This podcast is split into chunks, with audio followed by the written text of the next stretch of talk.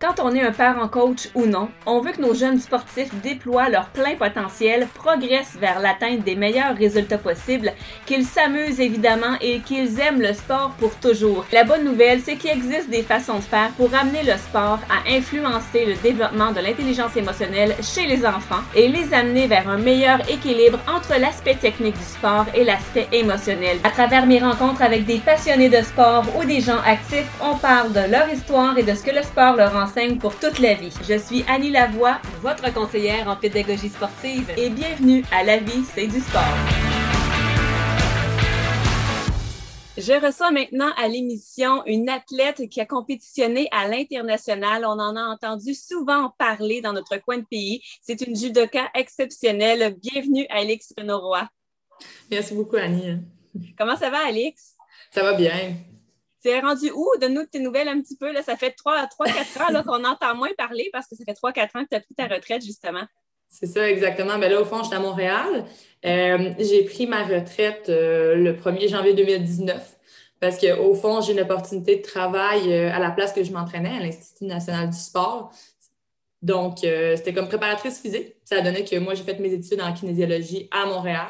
Donc, ça m'a permis de rester dans le monde du sport, justement, de faire la suite, c'est un peu facile. Donc, tu es maintenant préparatrice physique en quelque sorte, tu dis, ou kinésiologue? Bien, c'est ça, c'est exactement. C'est, euh, mon parcours universitaire, c'était kinésiologie, mais le titre exact euh, professionnel, c'est préparatrice physique.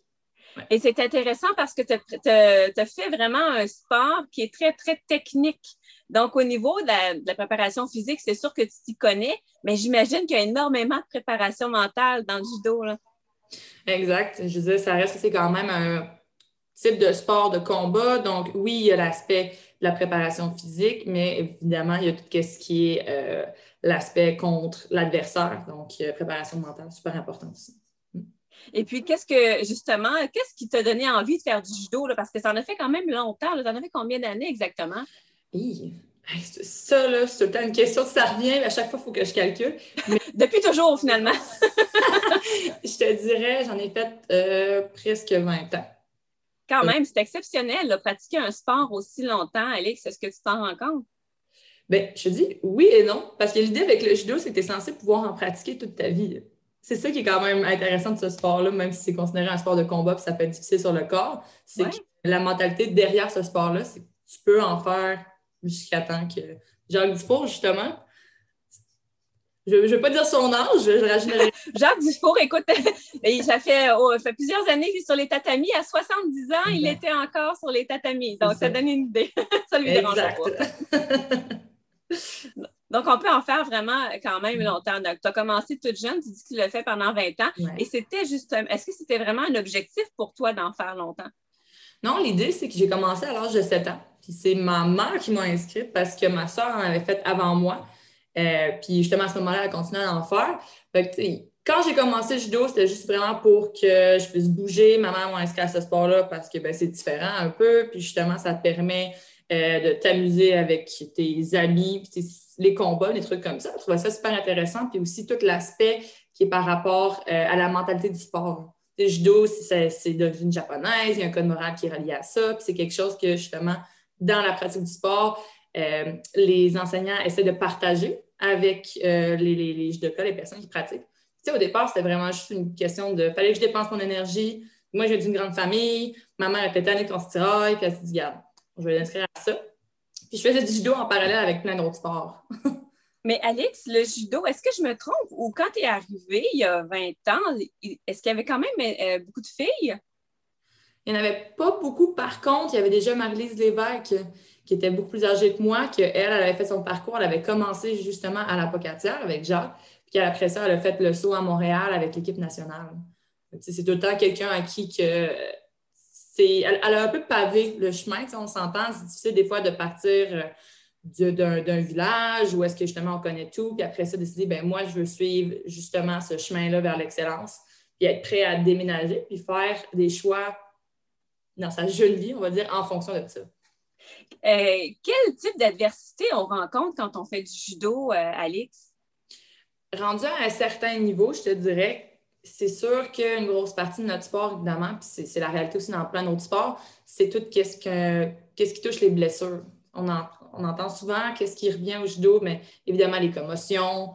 Euh, moi, particulièrement, j'ai subi une blessure à l'épaule, au genou, donc une rupture de ligament croisé, puis aussi un, ben, on va dire un problème avec ma corde des rotateurs. Donc, ces deux blessures-là, mais ben, j'ai dû me faire opérer. Et au fond, on s'entend qu'à cause de ça, bien, il y a tout ce qui vient après l'opération. Tout ce qui est physiothérapie pour revenir à 100 Bien, ça, c'est clair que ça a été, euh, on va dire, dans ma carrière sportive, mais ça a été des, épreuves. C'était pas facile. Et comment tu as fait pour revenir justement après ça? Mais au fond, à la base, j'étais chanceuse parce que vu que j'étais sur l'équipe nationale, j'avais la chance d'être entourée de professionnels qui ont pu me guider là-dedans. Euh, on s'entend que ce n'est pas tout le monde qui a la chance d'être accompagné de cette façon-là. Mais on parlait justement de préparation mentale, mais à ma deuxième blessure, parce que qu'est-ce qu'il faut savoir, c'est que les deux blessures sont passées à un an d'intervalle. Mais, je me suis blessée à l'automne, à l'hiver, moi, mon Noël, ben ça, je l'ai passé en béquille ou je l'ai passé avec le bras dans une attelle. Euh, le fait d'être accompagné par des gens comme ça pour m'aider, pour répondre à mes questions, quand justement euh, j'étais découragée, j'étais démotivée, ça m'a beaucoup, beaucoup aidé. le point important pour moi, je pense que si y a d'autres sportifs qui sont un petit peu dans la même situation, en parler et être capable de bien s'entourer. Il y a une raison pour est-ce qu'on a des professionnels euh, physio, préparateurs mentaux. Quand j'étais jeune, préparateur mental, je pensais que c'était juste des personnes avec des problèmes qui allaient voir les préparateurs mentaux. Moi, mm-hmm. je n'avais pas besoin de ça parce que ça allait bien. Mais la réalité, c'est que je me suis rendu compte que quand tu vas voir un préparateur mental, c'est pas juste quand ça va mal. Il faut que voir aussi quand ça va bien pour t'aider justement à t'outiller par rapport à tes compétitions, puis euh, aussi tout simplement comment est-ce que tu te prépares mentalement dans chaque jour.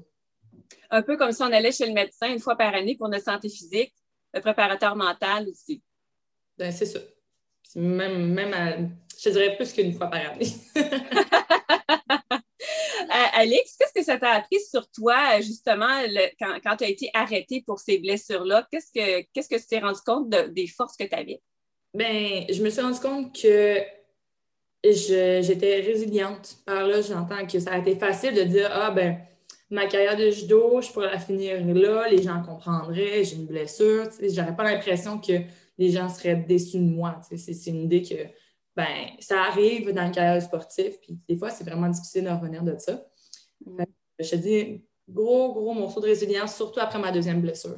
Je voulais, et je voulais aussi être capable de dire, ben, j'ai arrêté parce que moi, je voulais arrêter, parce que j'ai d'autres opportunités, parce que j'ai fait le choix, puis pas parce que je me suis fait dire que je pouvais plus, ou justement à cause qu'une blessure, ça m'a mis le bâton dans les roues, puis j'ai décidé de ne pas revenir à cause de ça. Et comment tu expliques, parce que je lisais justement à propos de, euh, tes blessures et, comment tu réagissais face à ça, comment tu expliques que tu n'as pas perdu tes bons feelings de retour à la compétition après tes blessures? Bien, l'idée, c'est que justement, euh, on dit que ça fait 20 ans que je fais du judo. l'idée, c'est que j'ai tellement pratiqué énormément les, mouvements, les combats. J'ai passé beaucoup d'heures justement à m'entraîner c'est clair que ben, le retour, au fond, entre le moment que je me suis blessée et le retour sur les tapis, comme je disais, oui, j'étais bien accompagnée. j'ai fait un retour progressif. Mais au fond, c'est une question que un gros morceau de ça, je pense, c'est mental. la première, première compétition que j'ai faite, je me souviens, après ma blessure à mon genou, c'était les Jeux de la francophonie euh, à Abidjan, en Côte d'Ivoire j'étais tellement stressée parce que justement, même si j'avais fait euh, un camp d'entraînement avant pour essayer justement de retrouver mes sensations avec des partenaires que je ne connaissais pas, euh, c'est clair que le stress était énorme à gérer. je me souviens juste qu'on avait un thérapeute du sport avec nous, j'ai eu un taping pour protéger mon genou. on, on s'entend, il y a beaucoup de, c'est un gros taping. C'est pas censé bouger, quoi que ce soit. Après mon premier combat, je regarde mon taping, il est déchiré. Oh my God. Elle dit que c'était pas censé déchirer. Donc, les, morceaux de tape que j'avais eus étaient carrément déchirés au complet. Ça, j'étais comme, OK, ben, ça signifie qu'il y a eu beaucoup de force qui a été appliquée sur ma jambe. Ben, ça a l'air ça tenu. Parfait. tu sais, revoir justement cette confiance-là dans mon corps, c'est clair que oui, il y a le stress de la compétition, mais pouvoir recommencer à m'entraîner de façon progressive et dire, hey, je suis vraiment prête. C'est pas quelqu'un qui me pousse en arrière pour que j'y aille, c'est moi qui, voulais le faire. Ça m'a énormément aidé. Hein tu touches un point important de ton métier maintenant. Alix, tu dis la confiance en mon corps. Donc, quand, quand maintenant tu reçois des gens pour les, aider à, se réhabiliter. Ben, c'est quoi tes trucs que tu donnes? Est-ce que tu ajoutes justement un petit peu de, trucs mentaux ou ben, tous les sports sont différents? Je ne sais pas nécessairement. Euh. Ben, c'est clair que, je veux dire, je, donne, je mets ma couleur.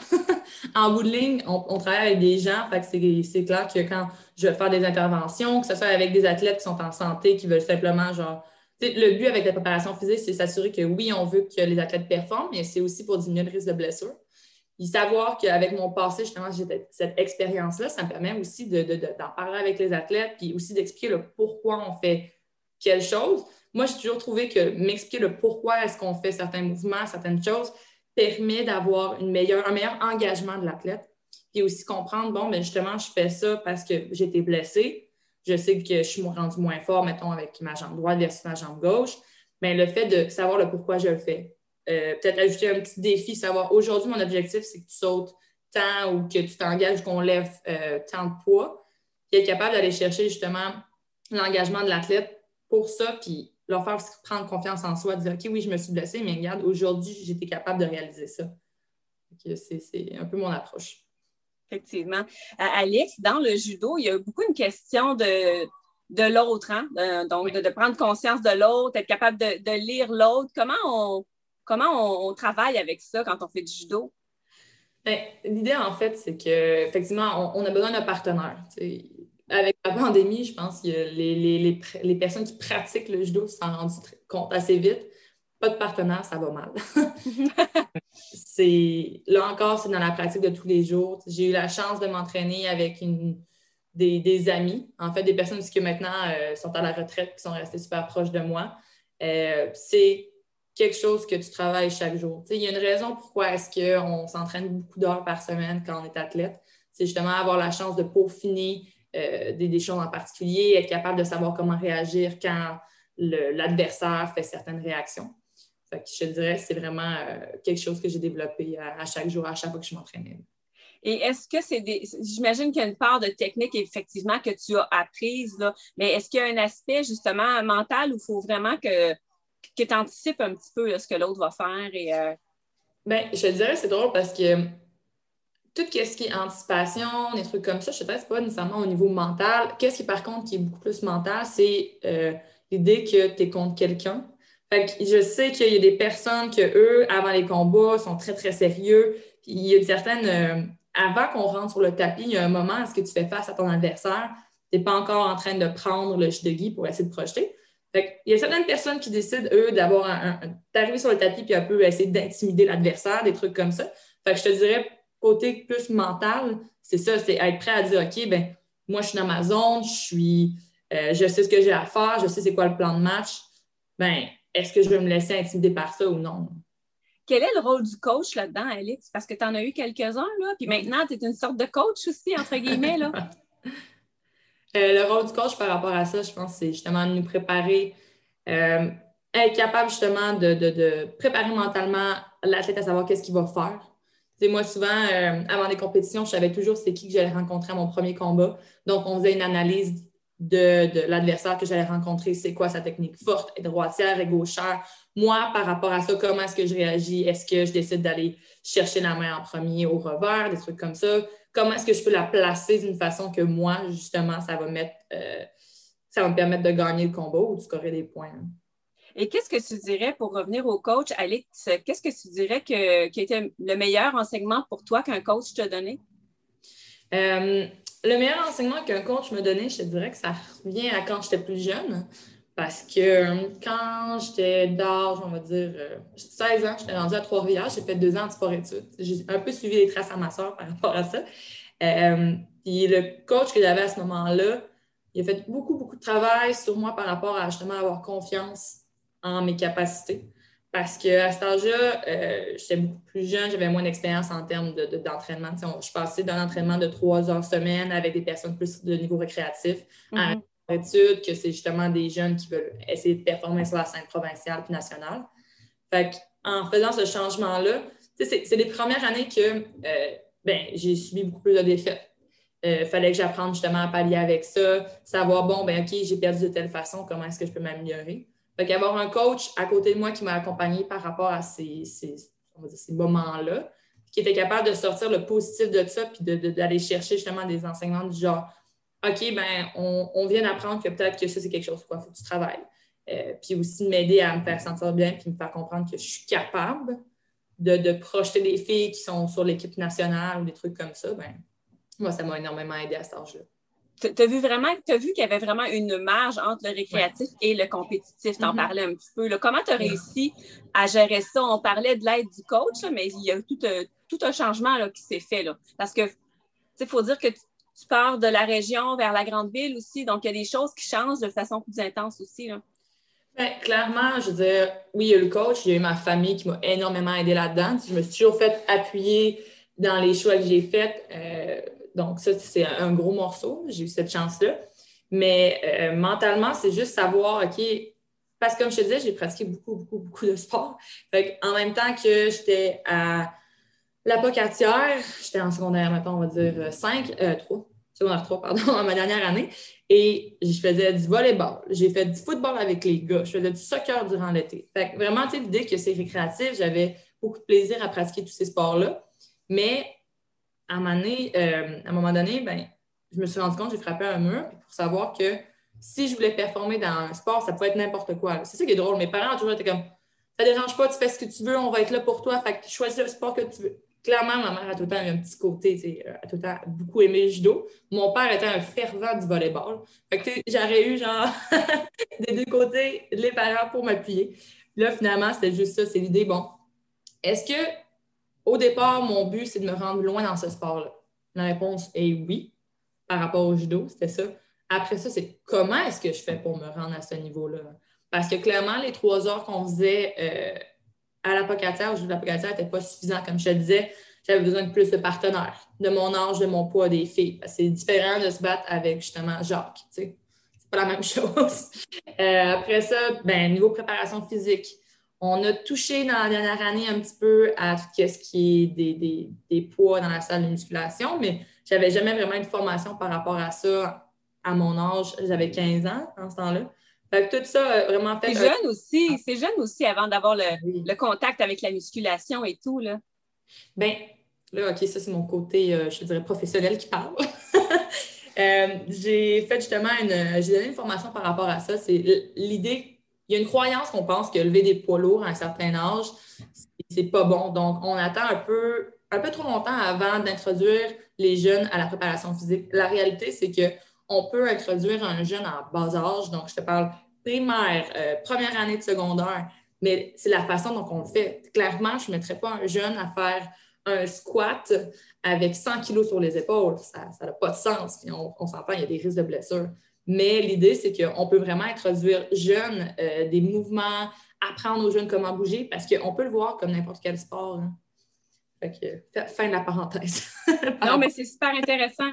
C'est super intéressant de la même façon qu'on n'apprend pas aux jeunes à courir, alors que c'est hyper important dans, plusieurs sports. Exact, exact. On pense que c'est inné, mais il y a quand même des techniques à savoir. Donc, L'idée, c'est qu'on doit voir, je pense qu'on doit changer la façon dont on voit euh, l'adolescence, du genre, à place de dire Ah, j'ai peur que mon, jeune se blesse parce qu'il est en croissance.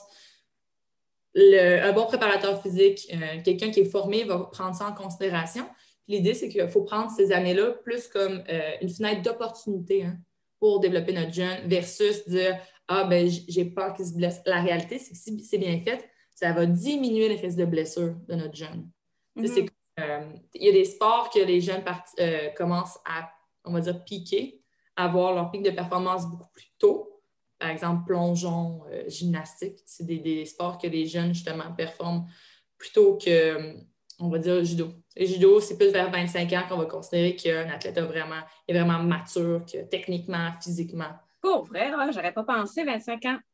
Parce qu'au fond, tu considères que pour un homme, ben son, pic de force, au fond, il va aussi avoir sa croissance, mais à 25 ans, il va vraiment être mature, développé par rapport à ça. oui, il y a des jeunes qui, vont être capables de sortir du lot beaucoup plus tôt parce que techniquement, physiquement, ils ont quelque chose de différent à apporter.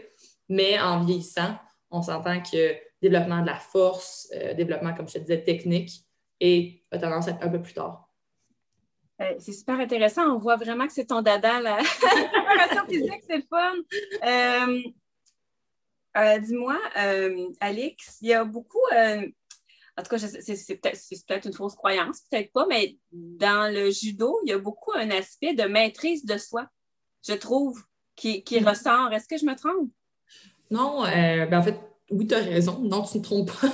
L'idée, c'est que, comme je te parlais un peu plus tôt, le code moral du judoka, c'est quelque chose qui est enseigné jeune. Euh, aux athlètes. Puis c'est quand même, même au niveau international, c'est quelque chose qui reste énormément. Donc, on parle du respect, que ce soit du respect de soi, du respect de l'adversaire. A d'autant l'idée, euh, avant chaque combat, que ce soit à l'entraînement au centre national ou dans un club comme à la Pocatière, à chaque fois qu'on commence un combat, on va saluer la personne. Et aussi, c'est très mal vu de, dire que la personne va.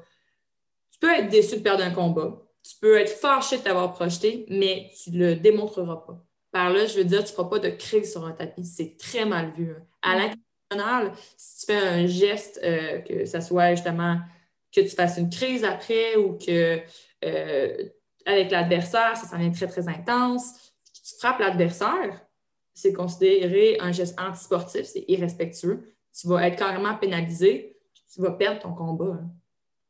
C'est important. Là. Puis il y a tout l'aspect de discipline aussi qu'on connaît du judo. Souvent, les, souvent, les parents ça, se tournent aussi vers le judo pour l'aspect discipline. Oui, exact. C'est, comme je te dis, ça fait partie quand même du sport parce que c'est les valeurs qui sont partagées par ce sport-là en, particulier. Est-ce que tu dirais que ces valeurs-là te suivent encore aujourd'hui? Euh, oui, ces valeurs-là me suivent encore aujourd'hui, clairement. On disait 20 ans de judo euh, à pratiquer puis à mettre. Ben, à pratiquer le sport, mais aussi à pratiquer ces valeurs-là. Euh, c'est clair que c'est quelque chose qui m'a formé, puis c'est toujours des valeurs que je trouve, moi, importantes. Ça me suit au fond dans ma vie d'aujourd'hui euh, en tant que professionnelle. Puis, une question que je voulais te, partager, euh, Alix, tu es préparatrice physique, donc il y a beaucoup l'aspect de, de, prendre soin de soi en tant qu'athlète. Qu'est-ce que toi, tu fais pour prendre soin de toi, peut-être avant un entraînement, euh, pendant, après? Qu'est-ce que tu fais comme rituel, par exemple? Je pense que ça peut inspirer plusieurs personnes de savoir qu'est-ce que Alex Renoroy fait pour prendre soin d'elle. Dans le temps que j'étais athlète de haut niveau et que je passais des heures et des heures euh, sur le tapis, euh, c'est clair que tout ce qui était récupération, c'était super important parce que c'est ce qui permettait de, par exemple, dans un cas d'entraînement, ben, de ne pas se blesser puis d'être capable d'avoir des entraînements de bonne qualité. Donc, qu'est-ce que je faisais? Ben, je m'assurais que mon échauffement, donc carrément avant mon, entraînement, oui, un échauffement qu'on fait, euh, on va dire général, on a comme un 10 minutes d'habitude dans les cas d'entraînement pour s'échauffer. Mais c'est, en ça, c'est connaître ce que moi j'ai besoin. Donc, je me suis rendu compte que certains trucs comme mes épaules à cause de mes blessures, ça allait justement donner, euh, déterminer quel type de mouvement j'allais faire en échauffement.